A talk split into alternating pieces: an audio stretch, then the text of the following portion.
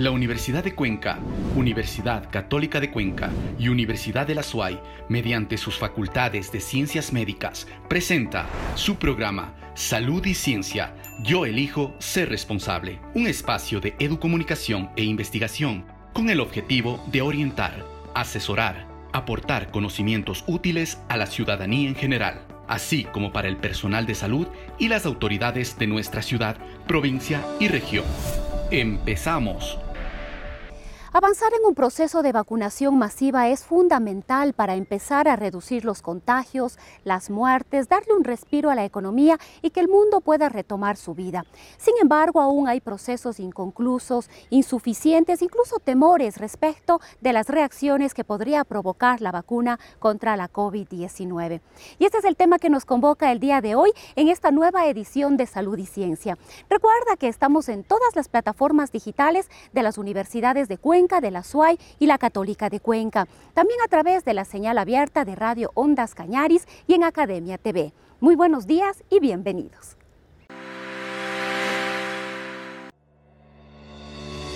¿Sabías que... Al momento, los gobiernos de cada país son los únicos que pueden negociar la adquisición de las vacunas COVID con los laboratorios que la producen.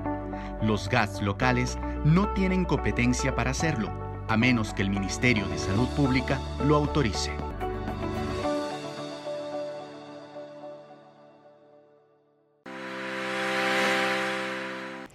La mañana de hoy hemos querido compartir con ustedes que nos acompañan algunos testimonios para que con estas experiencias puedan tener elementos de convicción, mayores elementos de juicio para tomar las mejores decisiones respecto de este proceso que lo que busca es combatir de forma eficiente la pandemia de la COVID-19, los planes de vacunación. Hola, mi nombre es Juan Manuel Muñoz Peña, tengo 36 años, eh, soy médico de profesión, especialista en medicina interna y en endocrinología y practico en el hospital de la Universidad de Florida. Eh, no he tenido COVID, he tratado pacientes con COVID principalmente por complicaciones endocrinológicas y he recibido ya mis dos vacunas, eh, mis dos dosis para la vacuna contra el COVID. Eh, recibí la vacuna Pfizer. La primera dosis fue a finales del mes de enero y la segunda dosis 21 días después. Con la primera dosis eh, tuve más o menos a las 24 horas escalofríos y cansancio que duraron más o menos la mitad de un día, pero al día siguiente desperté completamente normal. Y con la segunda dosis no tuve ningún síntoma en lo absoluto, excepto un pequeño dolor del brazo, igual que con la primera dosis, pero un dolor leve, eh, muy parecido en intensidad a lo que fue con la, con la vacuna de la gripe o influenza. Eh, recomiendo muy abiertamente la, la, vacuna eh, es la única forma de salir adelante y, que las cosas mejoren con esta pandemia. Según los estudios es bastante segura, bastante eficaz, eh, muy eficaz para prevenir infección y 100% eficaz para evitar eh, enfermedad de gravedad. Entonces nuevamente recomiendo muy ampliamente. La Universidad Católica de Cuenca y Project Home impulsan el proyecto Promotores Comunitarios en Salud con énfasis en COVID-19, que tiene como objetivo fortalecer la atención primaria en salud con la participación comunitaria y la participación de la población. Tenemos más detalles en la siguiente nota. En Salud y Ciencia, tu segmento de noticias. La emergencia sanitaria ocasionada por la pandemia de COVID-19 ha ocasionado una crisis en el ámbito de la salud y consecuentemente en los ámbitos sociales y económicos. La Universidad Católica de Cuenca, consciente de esta problemática, implementa una serie de propuestas desde la academia en temas de vinculación e investigación con el objetivo de mitigar y reducir el índice de contagio en el país. Es así que en alianza con Project Hop y el Ministerio de Salud Pública, se cumple con la capacitación del proyecto Promotores Comunitarios en Salud con énfasis en COVID-19. El alcance de este proyecto está para en un inicio para las provincias de Azuay, Cañar y Morona, Santiago, con una proyección a nivel nacional e internacional. 1.285 promotores y 2.000 líderes comunitarios serán los beneficiarios del proyecto que tiene como objetivo alcanzar el desarrollo de comunidades, motivar su empoderamiento en procesos de prevención de enfermedades con una plena participación para mejorar su salud y bienestar en el contexto de la pandemia. 560 mil habitantes de zonas rurales recibirán información sobre promoción de salud, prevención de enfermedades con énfasis en COVID-19 a través de la generación de al menos 20 productos comunicacionales que estarán en español, quichua y shuar y que serán difundidos por medios de comunicación locales, redes sociales y otros. Este es un proyecto inclusivo, está eh, dirigido también a personas eh, que no tienen acceso a Internet y a personas analfabetas, ya que la capacitación en su totalidad eh, está en formato tanto escrito como en, audio y es totalmente eh, descargable, se puede manejar en formato online. Mayra Puwanchir Pituir, de la comunidad de San Andrés de la parroquia Sevilla Don Bosco del Cantón Morona, destaca la importancia de esta capacitación que será replicada a las comunidades.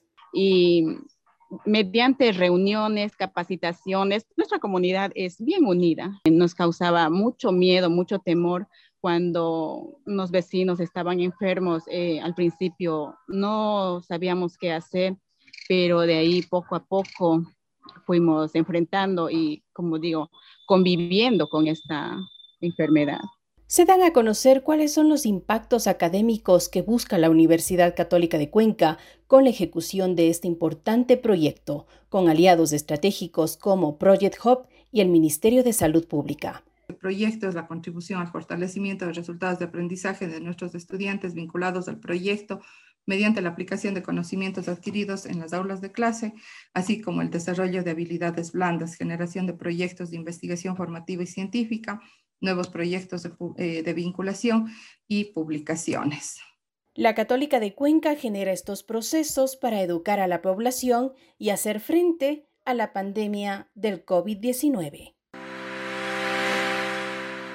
Al ser un nuevo coronavirus y una nueva enfermedad, la COVID-19, desarrollar conocimiento es fundamental para poder intervenir. El grupo de investigación ICP COVID-19 de la Universidad de Cuenca avanza en diversos temas. El más reciente tiene que ver con conocer las percepciones ciudadanas respecto de la vacuna y si los ecuatorianos y las ecuatorianas estaríamos dispuestos o no a vacunarnos. La Universidad de Cuenca, por medio de los investigadores de la Facultad de Ciencias Médicas, Julio Jaramillo, Bernardo Vega y David Acurio, forman parte de la investigación internacional denominada ICP COVID-19, que tiene entre sus objetivos conocer el nivel de aceptabilidad de la población frente a la vacuna. Básicamente, eh, la mayor parte de la población que respondió a la encuesta es hasta los 39 años, principalmente mujeres de un 57%, y eh, y si la población cree que hay una vacuna eficaz para el coronavirus, solo el 57% de la población cree que sí, lo cual implica que obviamente todavía hay un profundo desconocimiento sobre la efectividad de las vacunas a nivel de la población, hecho que puede generar una dificultad en la aceptabilidad de la vacuna. La otra pregunta que nosotros hicimos muy brevemente, en resumen, es si se puede prevenir la infección por coronavirus con una vacuna y el 69% dijo que sí. Es decir, ese restante porcentaje que todavía sigue siendo más alto, bastante alto, prácticamente casi 4 de cada 10 personas, 3 a 4 de cada 10 personas, todavía no creen que la vacuna puede prevenir la infección del coronavirus, es decir, hay un alto desconocimiento de la vacuna. ¿Qué tan importante para usted es recibir la vacuna para proteger la salud? Sí, la mayor parte de personas creen que moderadamente muy importante y, extremadamente importante es recibir la vacuna para, eh, para proteger su propia vida y su propia salud. Vega menciona que la información de esta investigación será útil a las autoridades de salud para generar estrategias adecuadas de difusión sobre la vacunación durante la pandemia. Es necesario reforzar todavía las medidas de bioseguridad que a lo largo del tiempo se han ido relajando. Y la segunda cosa es que si tenemos que, queremos tener efectividad con la vacuna a nivel poblacional, la información sobre este tema es sumamente importante y obviamente que la población general vaya rompiendo esos mitos y tabúes que se han generado y principalmente en base a, noticias poco reales que alejan a la gente de las posibilidades de recibir la vacuna y así alcanzar una inmunidad que tanto necesita la población en los actuales momentos con la infección. Y como cada semana evaluamos cuál es la situación actual de la COVID-19, tanto a nivel local como a nivel nacional. Para ello nos vamos con nuestra compañera Jessica Buccelli. Ella está ya con el doctor Fray Martínez para este importante análisis. Muchas gracias Rosana, muy buenos días, bienvenidos al programa número 28 de Salud y Ciencia. Nos encontramos con el doctor Fray Martínez Reyes, quien hará un análisis de la COVID-19 en la provincia de La Suay. Doctor Fray, bienvenido. Muy buenos días. En el programa número 28 de Salud y Ciencia presentamos información acerca de la COVID-19 en la provincia de La Suay, datos de la zona 6 y también en el Ecuador Estamos cumpliendo un año del inicio de la pandemia en nuestro país. Recordemos que el primer caso se dio el 29 de febrero del año anterior. Algunos detalles que hemos topado a lo largo de nuestros programas. Una pregunta, ¿seguirá descendiendo el número de casos hasta que desaparezca la pandemia? La respuesta es sí. Y con esto de la vacunación, esperamos de que el plan de vacunación para el país se cumpla y los casos vayan disminuyendo. En todo caso, estamos enfrentando una pandemia que se denomina de fuente propagada, es decir, que la enfermedad se transmite de persona a persona a partir de un primer caso al que se denomina índice. En promedio, cada persona contagia a 2.67, redondeando cifras, por cada persona que se contagia, tres más aparecerán. Encontramos picos en la pandemia, un primer pico que en nuestro caso, en nuestra en nuestro caso del país y de la provincia de Azuay, un primer pico que correspondió al mes de agosto y un segundo pico que se va conformando precisamente desde el 31 de octubre, prácticamente desde el mes de noviembre hasta la fecha.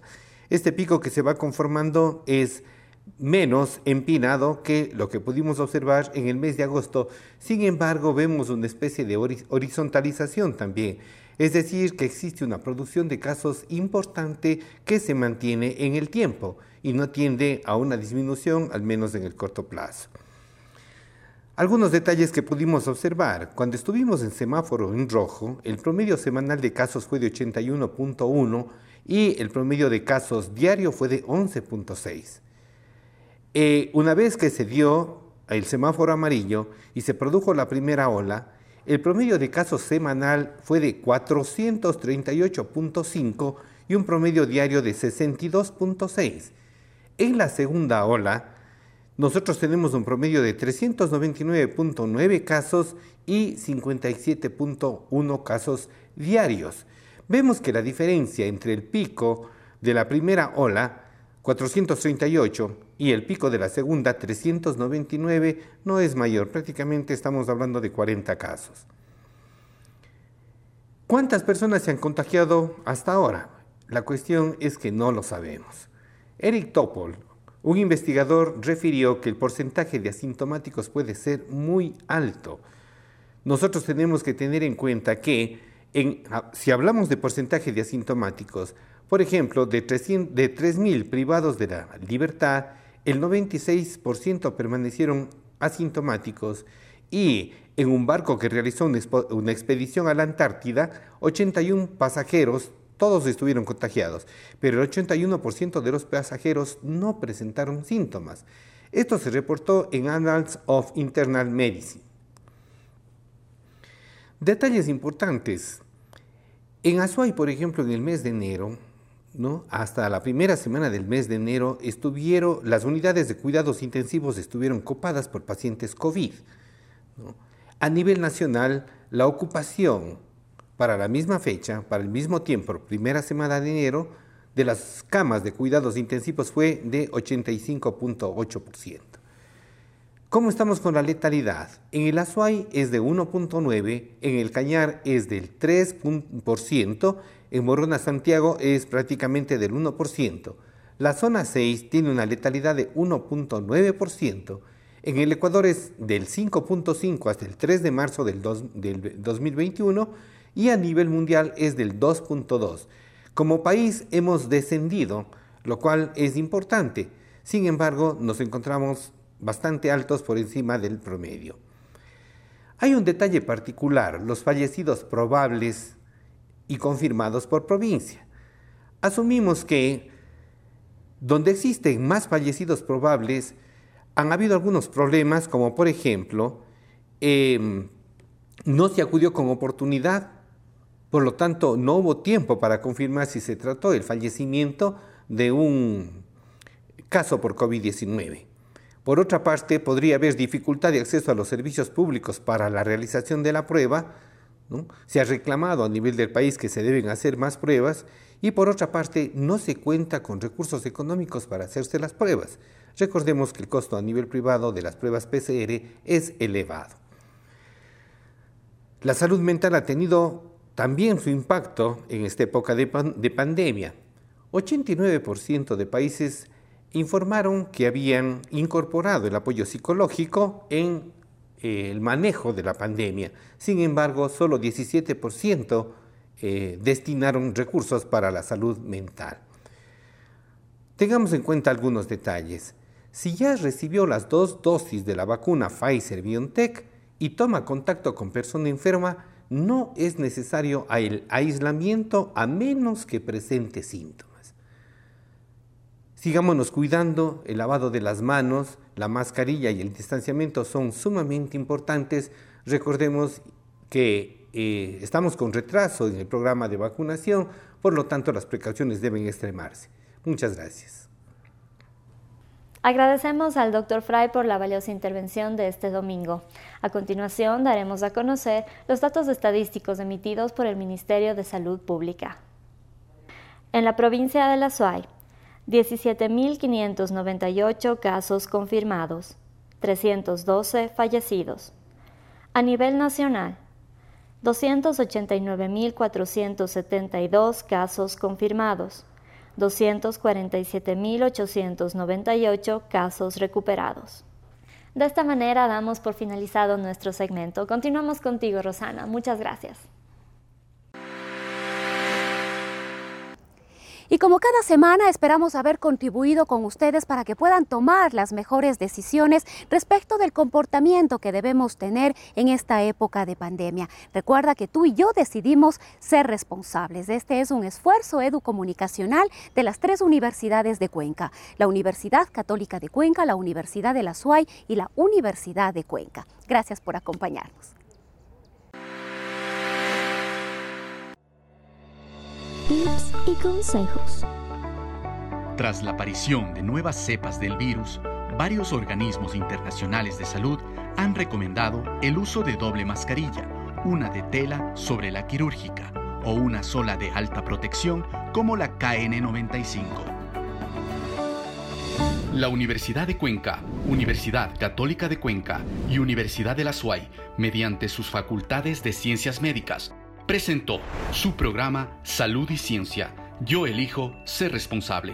Un espacio de educomunicación e investigación con el objetivo de orientar, asesorar, aportar conocimientos útiles a la ciudadanía en general, así como para el personal de salud y las autoridades de nuestra ciudad, provincia y región. Hasta una próxima oportunidad.